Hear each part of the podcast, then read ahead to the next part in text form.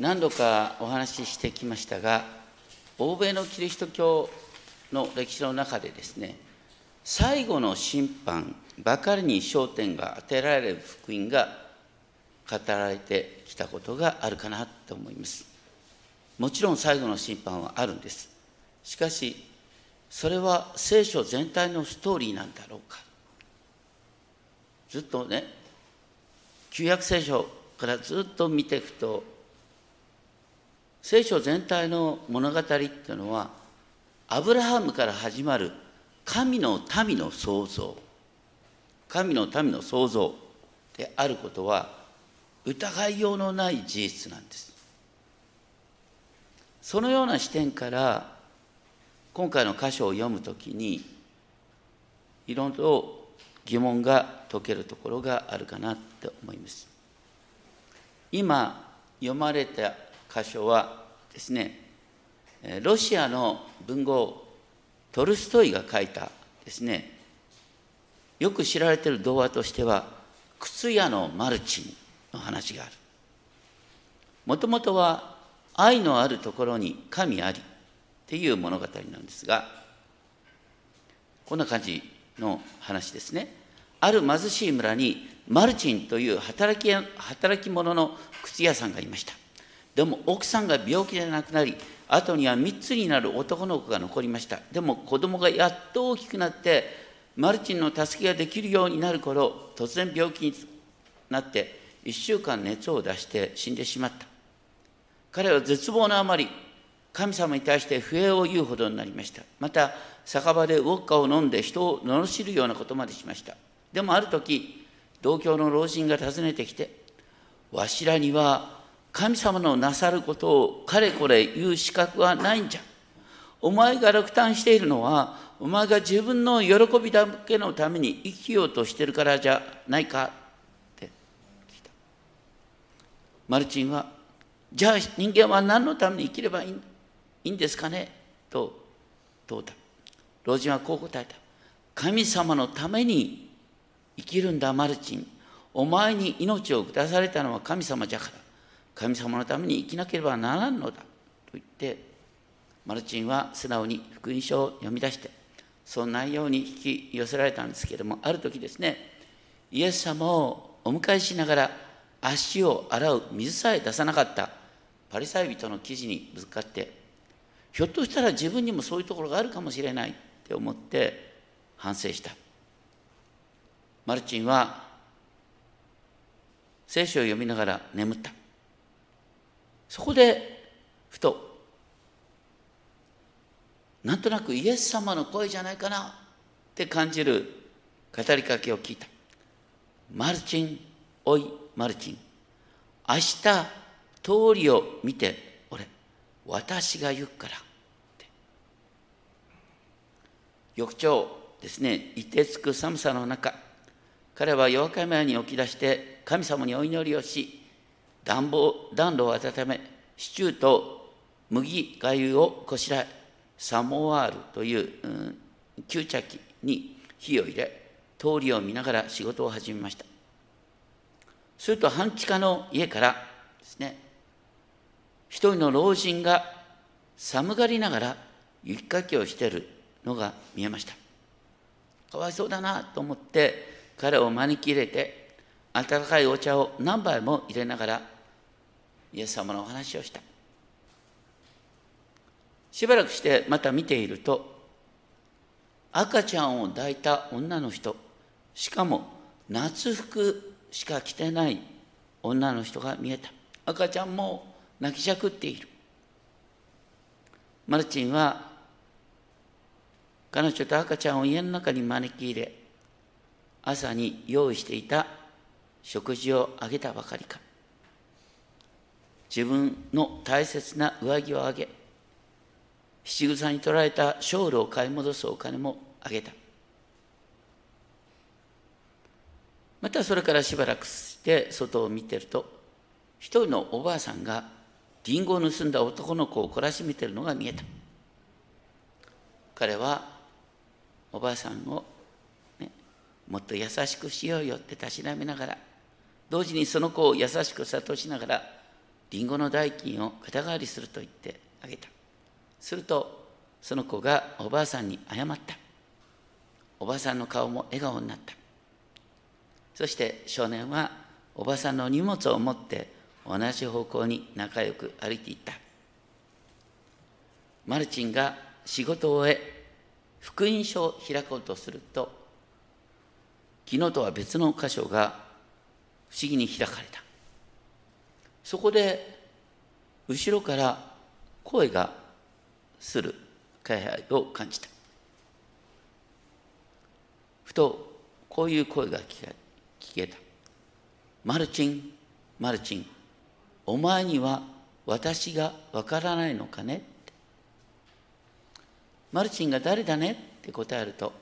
私だよ。これが私だよ。という雪かきの老人の姿が見えすぐに消えていった。さらにほらこれも私だよと言いながら赤ちゃんを抱いた母親が現れにっこりしてすぐに消えていった。さらにこれも私だよというおばあさんとリンゴを手にした男の子が現れにっこりしたかと思うとすぐに消えていった。マルチンの心は喜びで満たされます。そこで先のですね開いた箇所にこう書いてあった。イエス様はね今の35節ですけれどもこうおっしゃっている。あなた方は私が空腹であった時に食べ物を与え乾いていた時に飲ませ旅人であった時に宿を貸してくれた。えっとマルチは思った。その後引き続き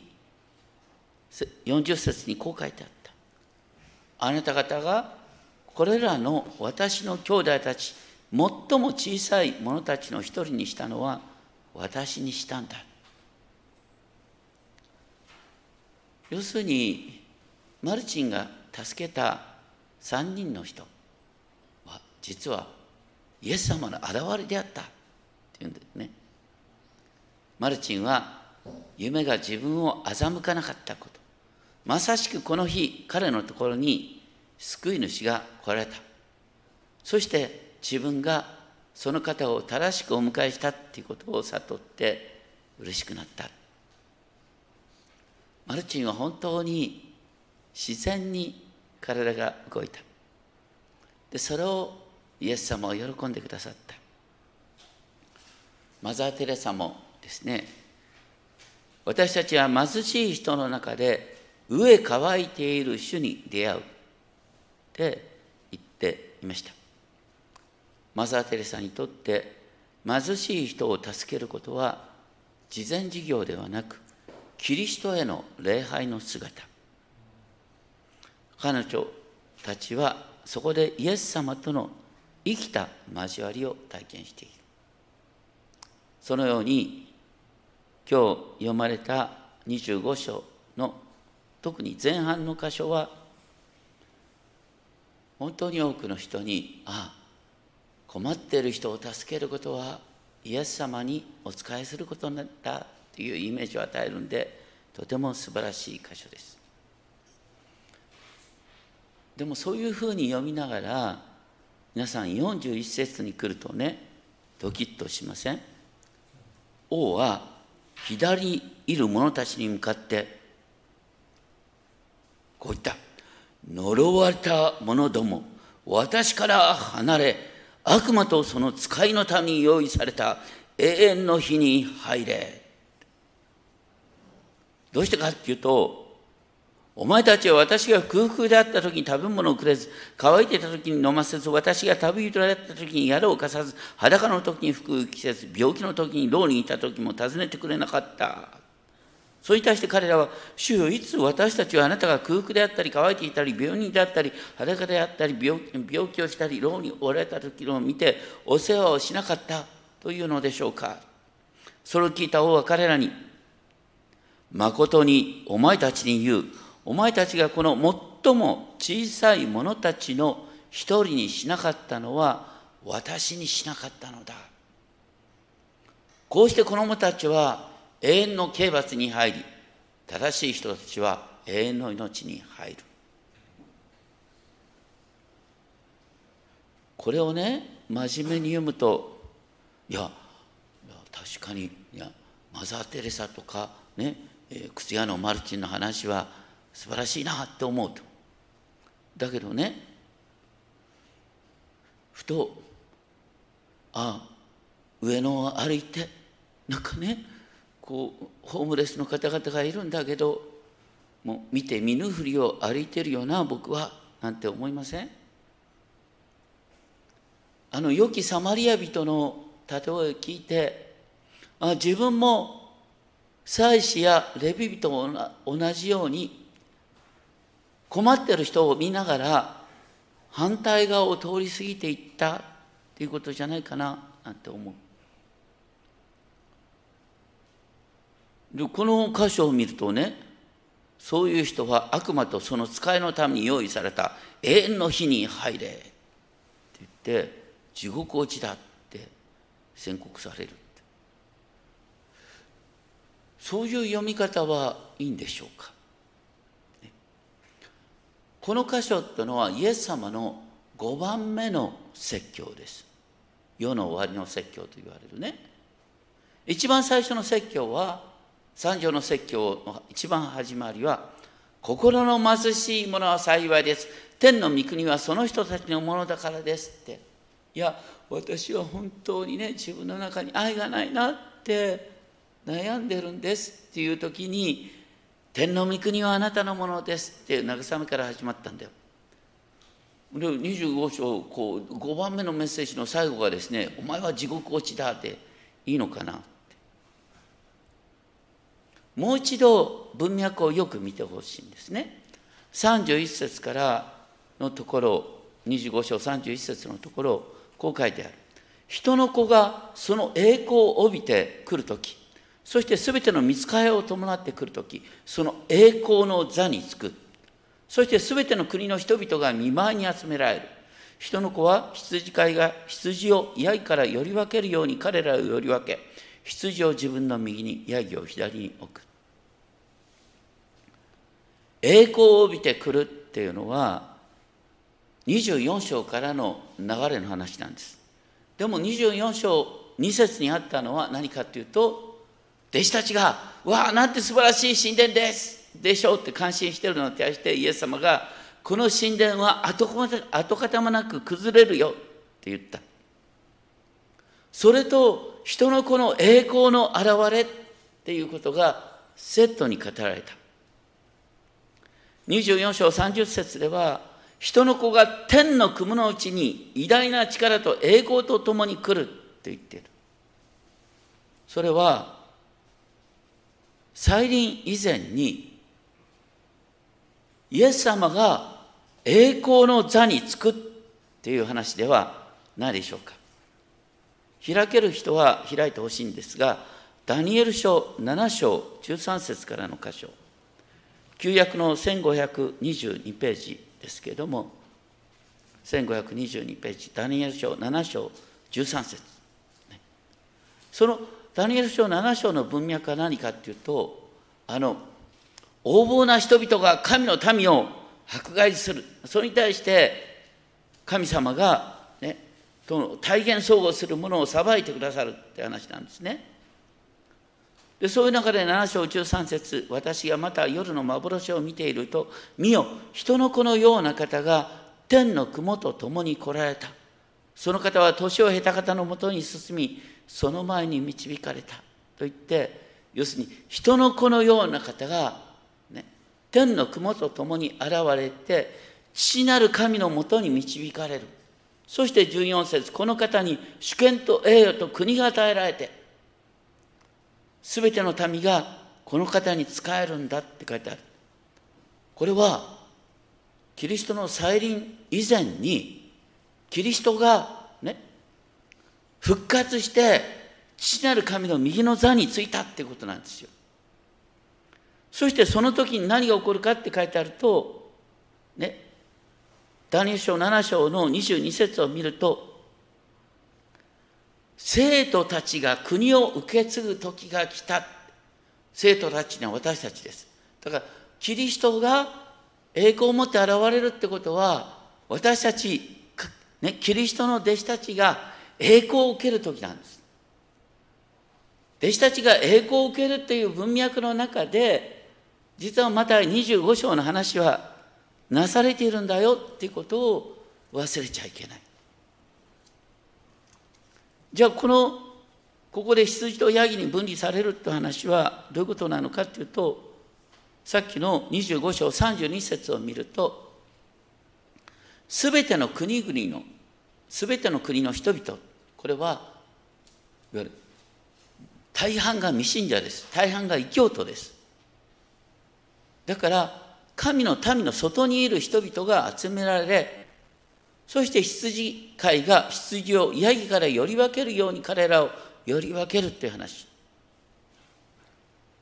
ヤギが地獄行きの象徴っていうのは当時の感覚ではないんですよ。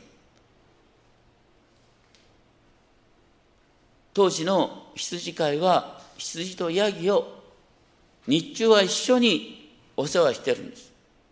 でもヤギの方が寒さに弱いから羊とヤギを分離して実はヤギを守るっていうのが当時なんですよ。ですからここのポイントは何かっていうと良い羊飼いは羊とヤギをきれいに分けることができるんだよっていうことを言ってる。そしていわゆる未信者求道者の方々がね本当に未信まだ信仰告白はしてないんだけどでもこの人は明らかに神の民に属する人だよっていうことを、ね、選んで救い出してくださるって話。決して私クリスチャンだけど、ね、お前はあ人に対してあまり冷たいから外の暗闇に追い出されるよって話とは違う。しかも31節。で人の子が栄光の座につくっ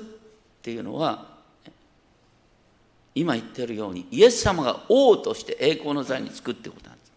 今日なんで一番最初に詩篇110編を読んだかっていうと詩篇110編っていうのはね、えー、マタイの22章の41節から45節のところで引用されるんですけれどもダビデは精霊によってキリストを主と呼んでいる。ね、キリストはダビデの主人なんだよと言って、キリストは神の右の座について、この世界を治めている方なんだよっていうことを言ってるんです。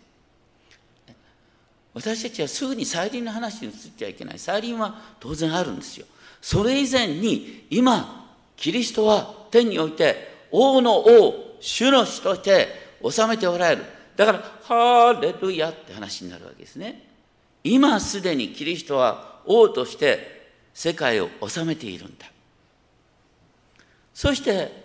王としてのキリストがですね、ご自分の右にいる者たちにこう言う。さあ、私の父に祝福された者たち、世界のもといが据えられた時から、あなた方のために備えられた御国を受け継ぎなさい。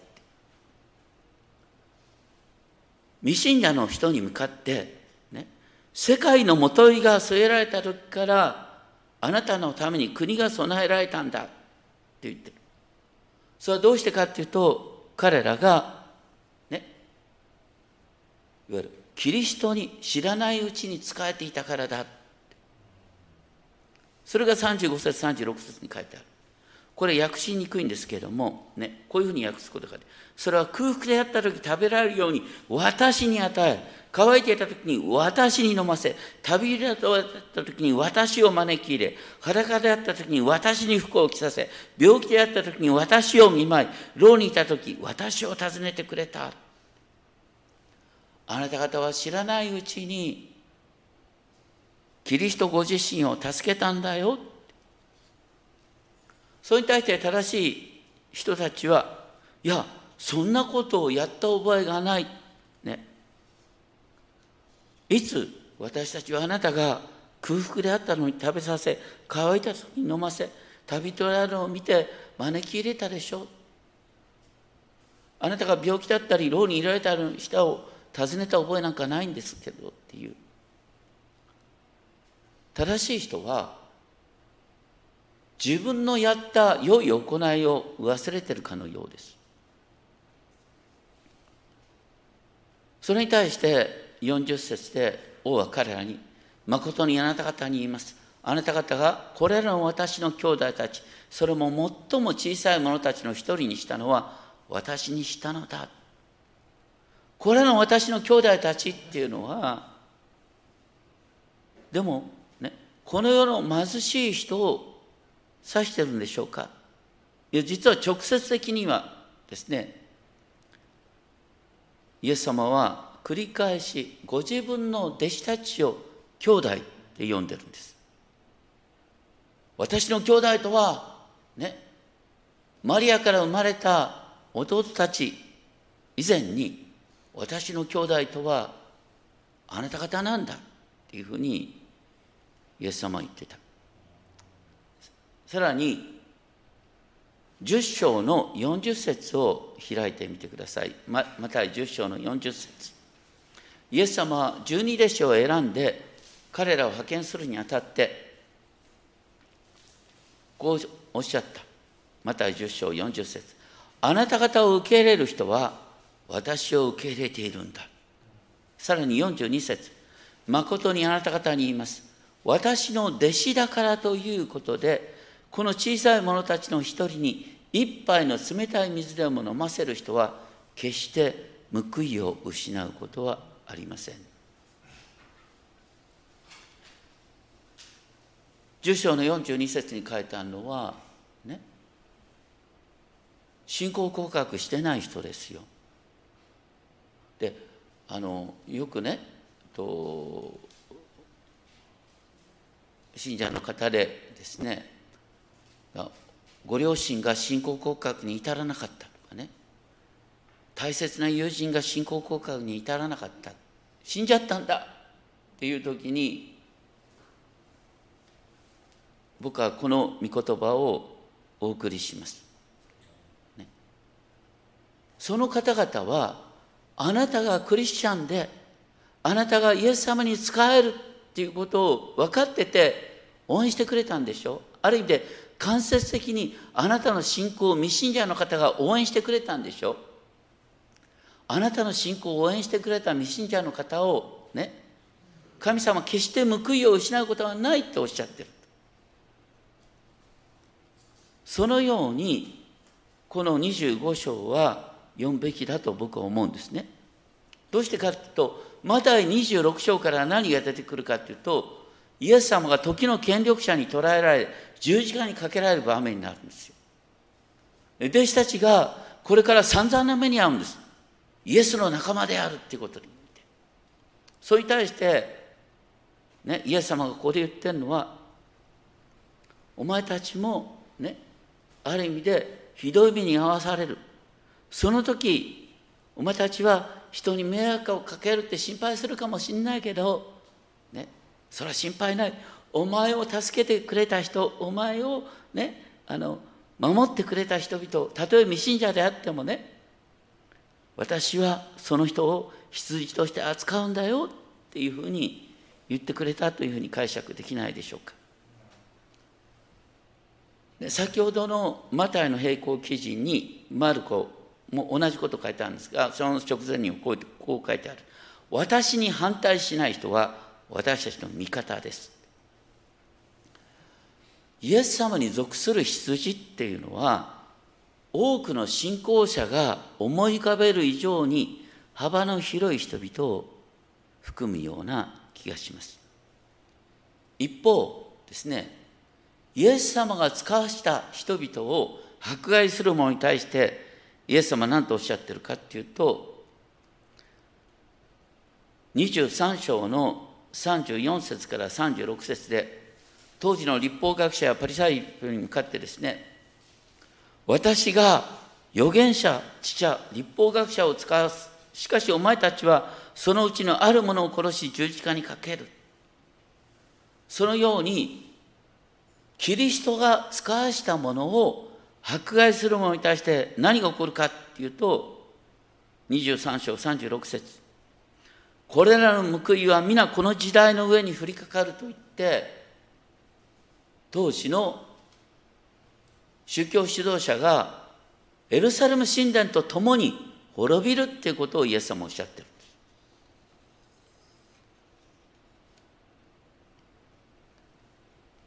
これは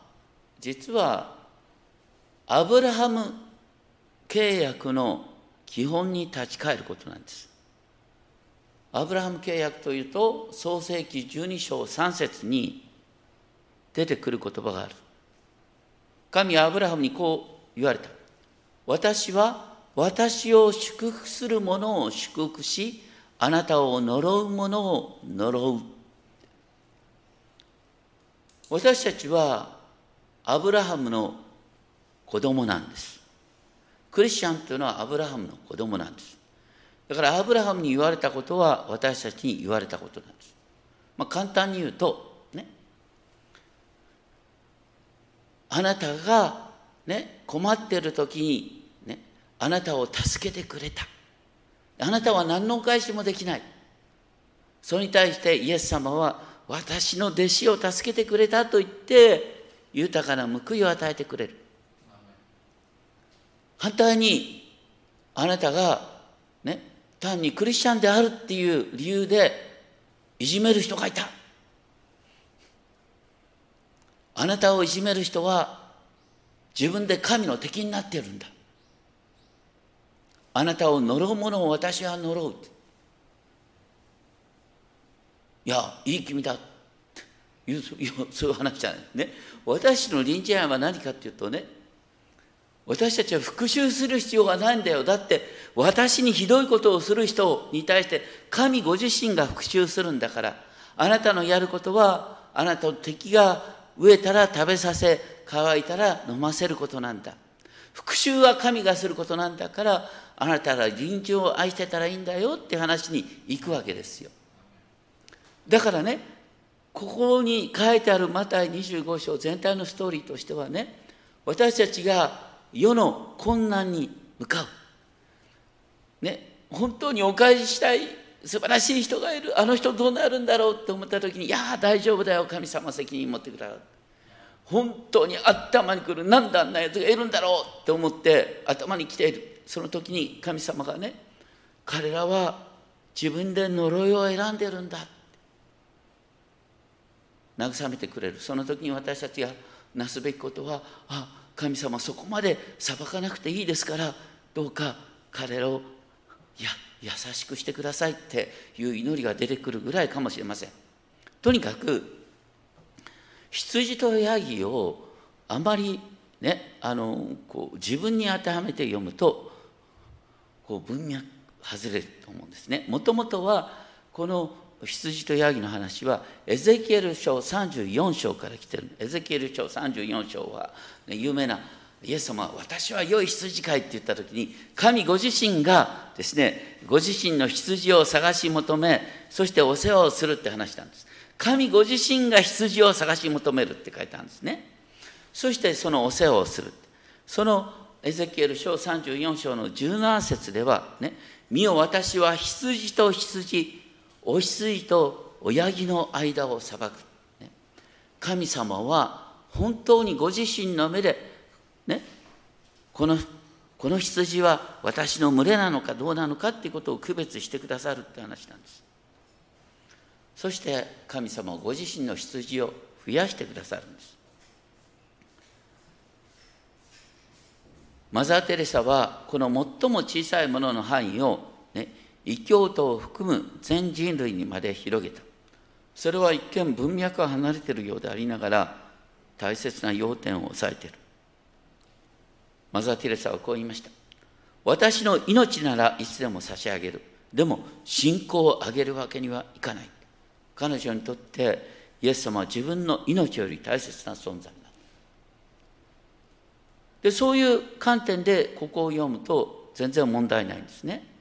私たちが本当にですね一見パッと見ててあ私は本当に人に冷たかったなと思って思い返してですねあイエス様は私に何を望んでいるのかなと思いながら、ね、イエス様が望んでいる良い行いを隣人に対してするっていうのはそれは当然私たちがなすべきことですね。でもひょっとしたら私はここねヤギの部類に属するんじゃないか怖いな嫌だけどあいつ助けなきゃ私は地獄落ちになるかななんてそういう思いで発想する必要はない。ね。地獄落ちを怯えて生きるんじゃないんです。そうじゃなくてあくまでも私はイエス様大好き。だからイエス様望むことをしてあげたい、ね、イエス様が望む生き方を私はしたいんだよ。っていう形で隣人を愛していくっていう点では何のね、えー、私は躊躇する必要もない。ですからイエスへの愛のゆえにここを見るっていうのは本当に大切なことなんですけれども過剰な形でですねひょっとして私は地獄落ちかななんて恐れを抱きながら読む必要はない。あくまでもこの文脈は主が栄光の座につく時に、ね、ご自身の弟子たちを栄光の座につかせてくださるっていうダニエル書7章の文脈の中から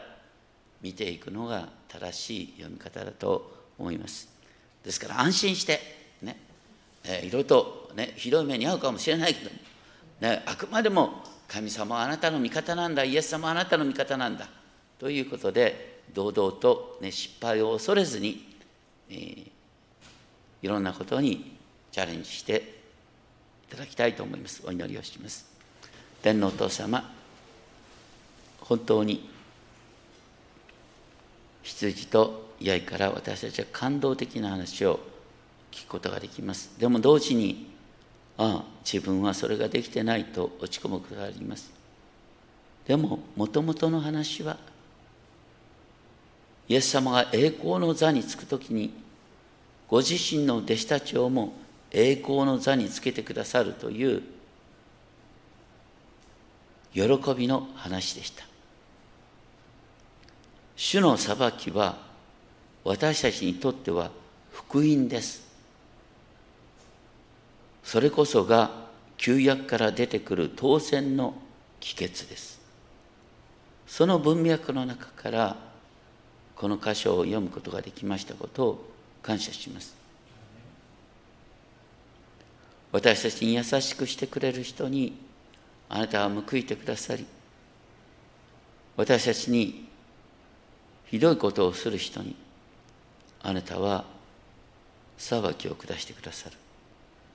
だから私たちは仕返しをする必要はありません。復讐なんか考える必要はありません。私たちはいつでもどこでもイエス様に倣って人を愛していくことができます。どうか私たちに本当の愛をお与えください。イエス様に習う愛をお与えください。恐れからではなくイエスへの愛のゆえに生きるものとさせてください。登録主イエスキリストの皆によってお祈りします。アーメン。